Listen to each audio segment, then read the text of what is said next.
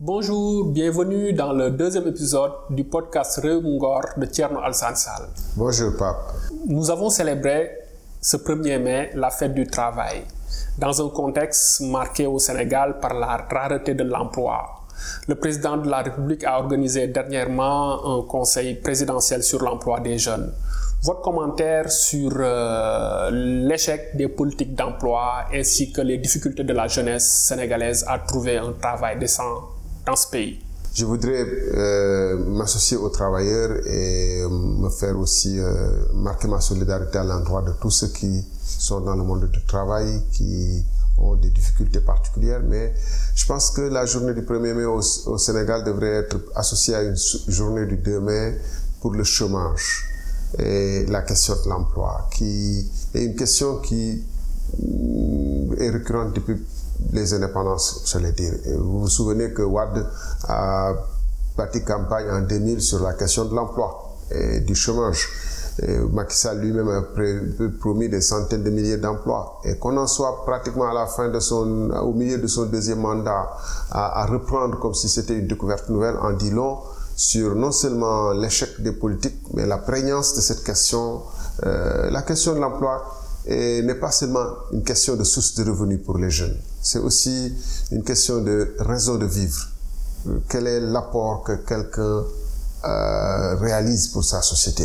Euh, les sociétés humaines sont des sociétés en progrès. Tout ce qu'on a trouvé autour de nous, euh, toutes les idées, toutes les réalisations, c'est le fruit des générations antérieures. Et nous voudrions chacun de nous, à titre individuellement, marquer quelque part notre contribution à l'humanité en apportant du bonheur, de, de, des soins, euh, de la nourriture, de la connaissance aux autres. Et c'est pourquoi c'est une question extrêmement euh, importante puisqu'elle fonde finalement notre raison de vivre en tant qu'être humain. Et au-delà, euh, les, générations actuelles, les jeunes actuels vivent un drame particulièrement aigu parce que jusqu'ici, c'est les, les, jeunes actifs qui, plus ou moins en Afrique, parce qu'il n'y a pas d'assurance euh, et de retraite comme de quelque sorte ou en tout cas une infime minorité a accès à la retraite. Donc c'est les, jeunes qui assuraient les, les, vieux jours de leurs parents, de leur, de leur, en tout cas de, leur famille, euh, qui cette acti les activités économiques. Aujourd'hui, c'est les parents qui portent les, vieux, les jeunes après les avoir portés jusqu'à l'âge de pouvoir être actifs, après les avoir aidés souvent à trouver des diplômes, doivent les porter avec leurs maigres ressources et leurs maigres pensions de retraite jusqu'à la tombe. C'est un drame aussi très grave. Et c'est dû au fait que notre société n'a pas su résoudre le problème de la production parce que l'emploi est un facteur de production. Le travail, c'est une, entité qui rentre dans un produit, dans un service à destination d'autres consommateurs. Et nous, nous sommes une société qui ne produit quasiment rien, qui n'a quasiment pas évolué par rapport au, temps millénaire on continue à produire l'arachide, on continue à produire, si on retrouve des zircons, on continue à, à extraire les zircons ici, à aller les transformer ailleurs. Euh, le pareil pour ce qui concerne l'or, etc. Euh, nos mangues sont transformées ailleurs, donc on ne produit pas. Et pourquoi on ne produit pas? Parce que nous sommes dans un cycle, euh, dans, dans, dans une situation où on est extrêmement peu compétitif, tant sur, du point de vue des idées, de la formation, de la capacité de production, que du point de vue des autres facteurs. Quels sont justement, selon vous, les handicaps structurels qui empêchent l'universalité de l'emploi au Sénégal? Il y a le fait que déjà nous, on, on a été positionné comme économie coloniale, le pacte colonial, c'était que nous fournissions les matières brutes et ils les transforment. Et au moment de l'indépendance, nous n'avons pas cherché à apporter des, solutions radicales, une révolution radicale pour pouvoir être une économie qui produit et qui transforme sur soi. Et on nous a insérés dans un monde globalisé. parfois, nous avons voulu. Nous avons signé les accords, les, les APE et d'autres accords de libre-échange. Nous sommes en train de parler de la ZLECA.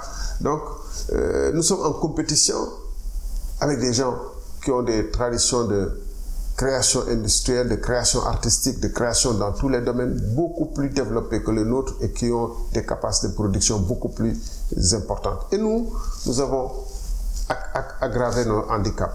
Par exemple, euh, les infrastructures, on en parle beaucoup. Mais prenez le port de Dakar. Il est l'un des ports les moins compétitifs. Euh, moins compétitif par rapport au nord mondial parce que vous amenez votre conteneur pour qu'il sorte. Vous comparez à Amsterdam ou à, à, à Anvers ou à Singapour ou à Casa ou à Abidjan ici, vous avez, vous avez l'une des performances les plus, les plus piètres par Dakar. Et ensuite, plus élevé en termes de coûts. Donc nous ne pouvons pas être compétitifs du point de vue de la logistique. Vous voyez, nos autoroutes, le coût de péage est le plus élevé au monde. Et tout ça rentre dans le dans la compétitivité de notre économie. Vous avez le coût de la vie. Euh, Abidjan, avec 200 francs, 300 francs, un ouvrier peut se payer son bol d'attiqué et manger. Donc, un ouvrier peut être moins bien payé. Il peut loger relativement bien parce que c'est un pays euh, où tout n'est pas concentré à Abidjan, la capitale économique.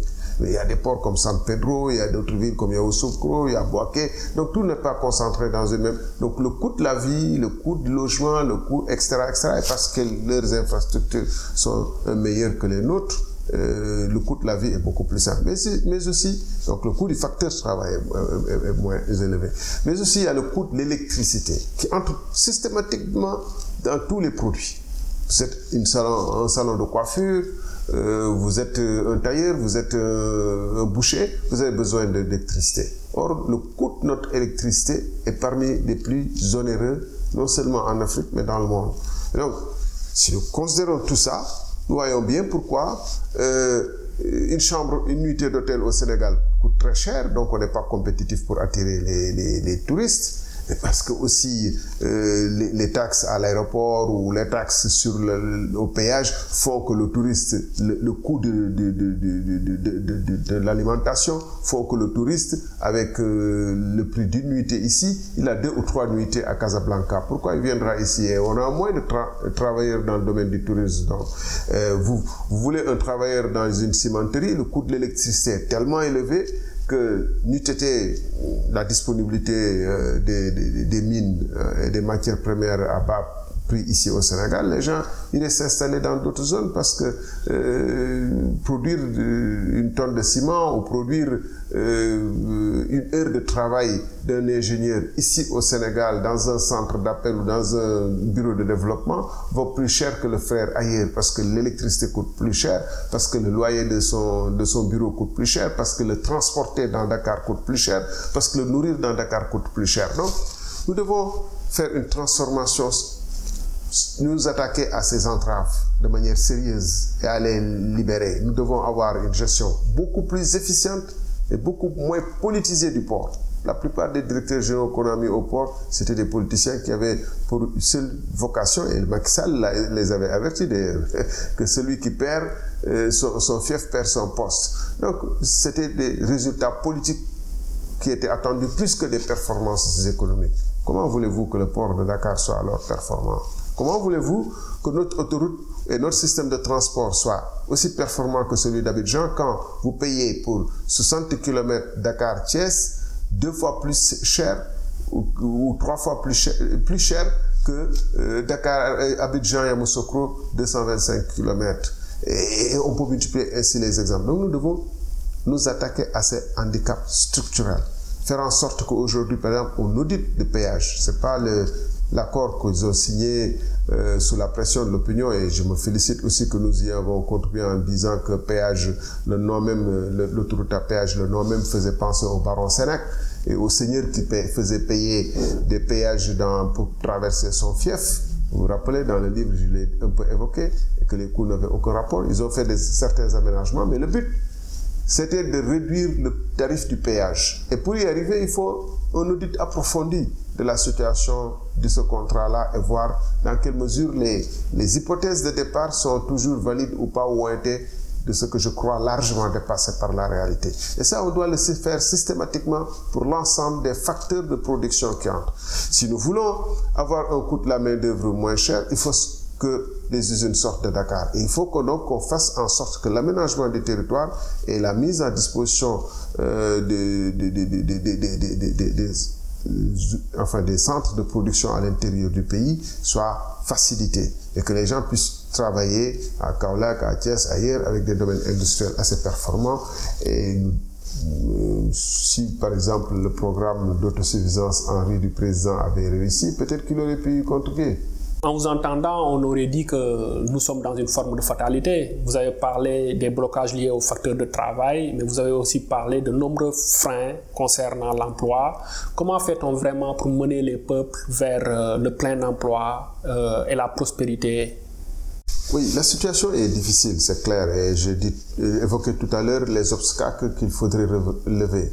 Mais il est clair que si nous voulons changer d'échelle et sortir, comme le disait le Premier ministre de Singapour, du tiers-monde à la prospérité, c'est le sujet de son euh, de, de, tome 2 de, de ses mémoires. Il n'y a aucune fatalité. C'était des situations, Singapour, c'était des situations aussi difficiles que celles du Sénégal en 1965.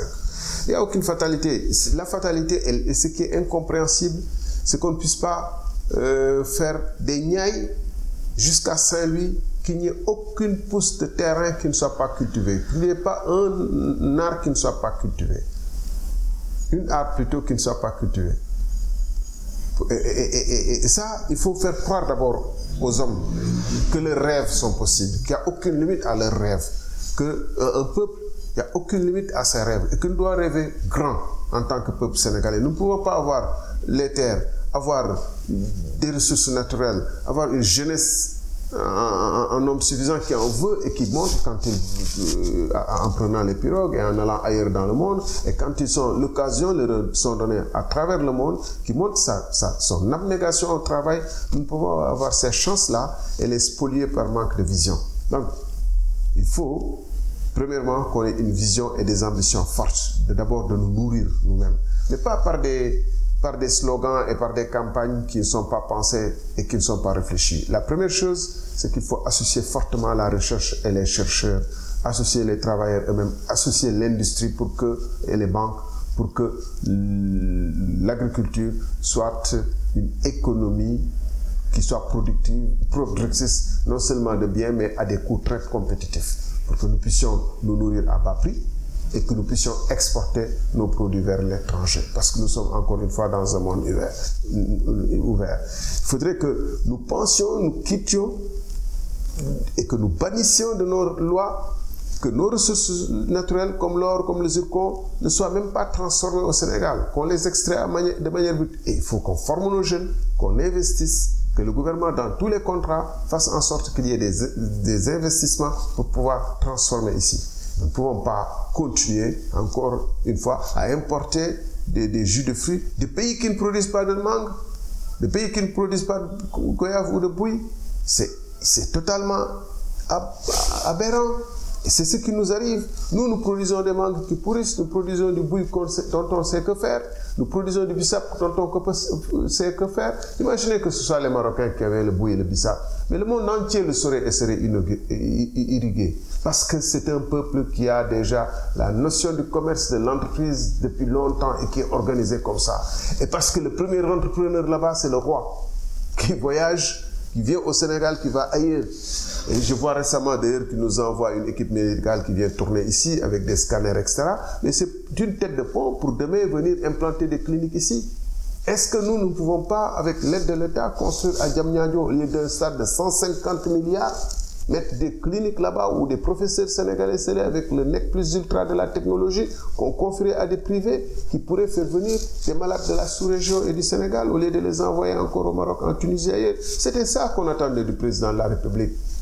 Faire comme le roi du Maroc, faire comme le président turc, faire comme le président français quand il, est venu ici signer pour Roche et pousser pour que Roche euh, gagne des marchés. Lui, qu'il porte les industriels sénégalais et les privés sénégalais qu'ils aillent dans, à l'intérieur du pays dire qu'il est question qu'on continue à envoyer notre, notre, notre mangue non transformé en état but dans des caisses et quand il y a des problèmes de fret ou ailleurs, on, on, est répercuté. Non, c'est de dire comment faire en sorte qu'il y ait des, des, des ISEP pour que les gens, puisque l'ITA a fait beaucoup de recherches dans la transformation des fruits, dans la conservation, les recherches existent. Mais comment faire en sorte qu'on ait de petites PME mais pour qu'on ait des petites PME là-bas, à, l'intérieur du pays, il faut qu'il y ait l'électricité, il faut qu'il y ait les pistes, il faut qu'il y ait l'eau, il faut qu'il y ait des centres de formation, il faut que les financements dont on parle partent vers des structures comme ça. Et, ça, dans, dans, dans, dans, tous les domaines, on a les capacités de, de faire des, des, des, des choses innovantes, nouvelles, qui nous permettent de, de, de, créer de l'emploi au fur et à mesure, parce qu'il faut créer des produits. Et vous imaginez, j'aime bien souvent donner l'exemple de ce qui marche ailleurs, parce que nous, on pense que euh, c'est pas possible. Mais c'est ce qui est encore une fois choquant, ce qui doit changer fondamentalement, c'est qu'on continue à amener du coton cultivé comme de manière brute euh, toutes nos filatures et nos usines Sodefitex, Sodexca, euh, NSTS de Thiès, euh, tout ça est parti.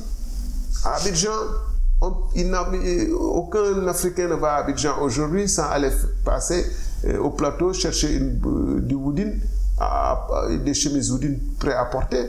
Ils ont, ils ont réussi à faire une filière qui s'exporte bien. Patéo est là-bas et vend des chairs, des chemises faites avec euh, euh, du tissu local, mais très cher. Et mais nous, nous n'arrivons pas, alors que nous avons été un des premiers initiateurs de ce genre de, produits dans en Afrique. Donc, c'est cette vision-là de dire que on peut, on peut se battre et à 25 ans se hisser parmi les meilleurs au monde. Mais pour ça, il faut effectivement qu'on forme bien les jeunes. Il faut effectivement qu'on leur inculque le goût de l'entrepreneuriat. Et heureusement, il y en a beaucoup. Dans le domaine des nouvelles technologies, il y a beaucoup qui essaient. il y a des startups qui se mettent, qui veulent euh, ce que l'État aurait dû faire. Dire que nous devons euh, résoudre, euh, avoir un plan global de numérisation du Sénégal. En ont, hein, mais c'est dans les papiers. Mais dire que désormais, tout ce qui se fait se fera sur des bases numériques. On ne peut même pas distribuer de l'engrais sans que le paysan à qui est destiné cet engrais n'ait euh, un numéro, euh, appelons de, de paysan ou etc., que sa parcelle soit répertoriée et que quand ils reçoivent l'engrais, ils le reçoivent sous forme de SMS qui lui indique c'est à tel endroit et payé par un moyen de paiement électronique. C'est comme ça qu'on fait rentrer les, les gens dans le monde moderne. En trouvant les activités et en répondant non seulement en adressant non seulement des questions d'efficacité qu'on peut résoudre avec le numérique, mais aussi en leur montrant que ces outils-là peuvent vous permettre d'aller beaucoup plus loin et vous n'avez pas besoin de vous déplacer pour aller résoudre des problèmes élémentaires, euh, prendre la charrette, faire 10 km, etc. etc. C'est le gouvernement qui n'a aucune vision, qui n'a pas de capacité d'innovation. Les jeunes sont là, ils sont prêts à, à faire beaucoup.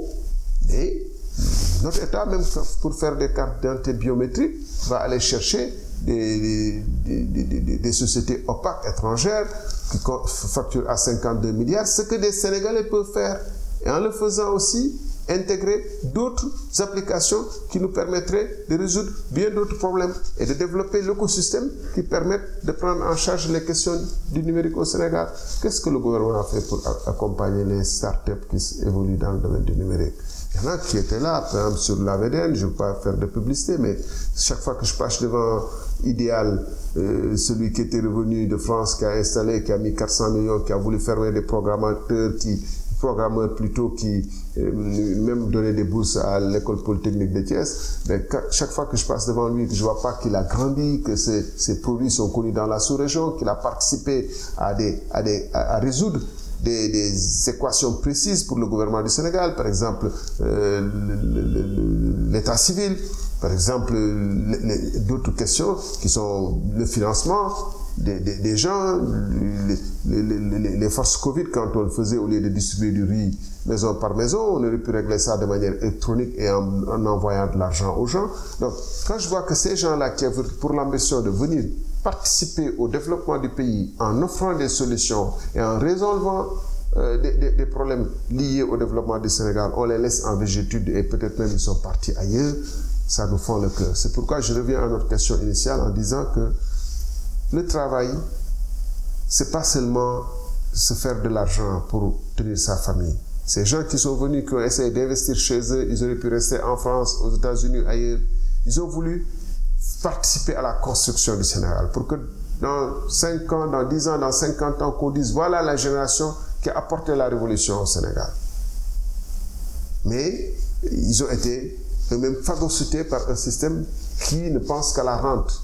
Ce 2 mai va aussi marquer, nous allons terminer sur ça, le quatrième anniversaire de votre démission du gouvernement de Macky Sall.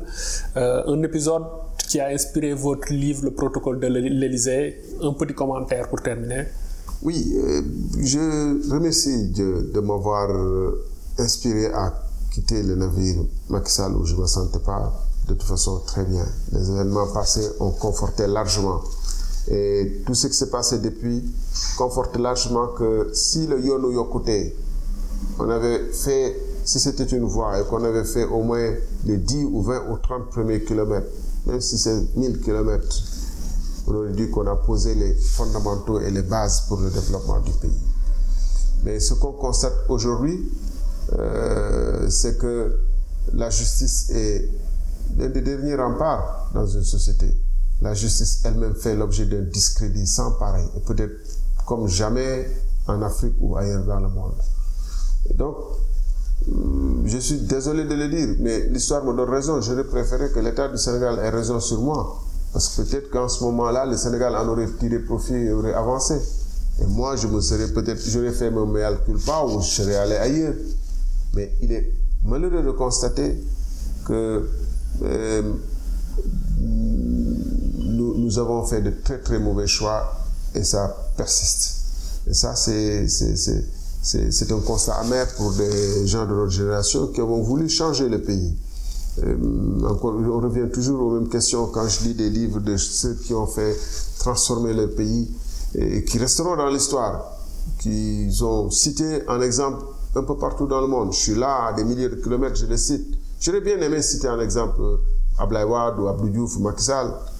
Mais de l'histoire, quand on parlera, il y en a qu'un qui a essayé fondamentalement de changer le Sénégal. C'est Mamadou Dia qui a essayé de prendre les problèmes tels qu'on que j'essaie de les décrire. J'ai là le livre de Roland Corin, Vogrod Pirot, un de ses anciens directeurs de cabinet, qui explique comment il a, contre des féodalités, contre des, des, chambres de commerce, contre des industriels, contre des intérêts de toutes sortes, comment il a essayé de transformer le pays et il s'est heurté euh, à, une résistance qui a fini par le dégager. Et malheureusement, depuis lors, les problèmes du Sénégal ont empiré. Et nous avons une tâche gigantesque, monumentale qui nous attend. Parce que quand on n'arrive même pas à donner à, manger, la, la, FAO ou le PAM parle de possibilité de famine dans les pays du Sahel. Quand on arrive, quand on dit que parce que euh, Haftar est en train de, perdre la face où on est en train de jeter des mercenaires d'or en, Libye et que ces milliers de mercenaires avec hyper armés vont venir dans le Sahel et que notre sécurité est menacée parce que nous sommes des nations fragiles et parce que nous avons beaucoup de jeunes qui pour 100 dollars vont accepter d'être embrigadés dans ces hum, armées de mercenaires là. Vous avez vu ce qui se passe au Tchad. Et ça, également, j'en parle dans le livre. Je dis, les pilleurs par Kalachnikov qui viendront vont remplacer les pilleurs par décret de ceux qui prennent nos ressources, qui en font ce qu'ils veulent, sans, sans qu'il y ait aucune justice pour les arrêter. Et malheureusement, l'histoire nous donne plus qu'amplement raison au vu des développements qui se passent au Mali, au Tchad, euh, au Tchad et, et des risques auxquels nous sommes exposés ici par le fait que nous avons des pays fragiles où les jeunes sont désemparés, donc proie facile à toute forme d'aventurisme et où la corruption est telle que les gens n'ont plus le nationalisme acéré de ceux qui sont prêts à se battre et à mourir pour le pays parce qu'ils voient bien que le pays a été privatisé par quelques-uns. Et ça, ça doit changer. Merci beaucoup. C'était le deuxième épisode du podcast Réungor de Tierno Al-Sansal. Nous vous donnons rendez-vous au mois de juin. Merci.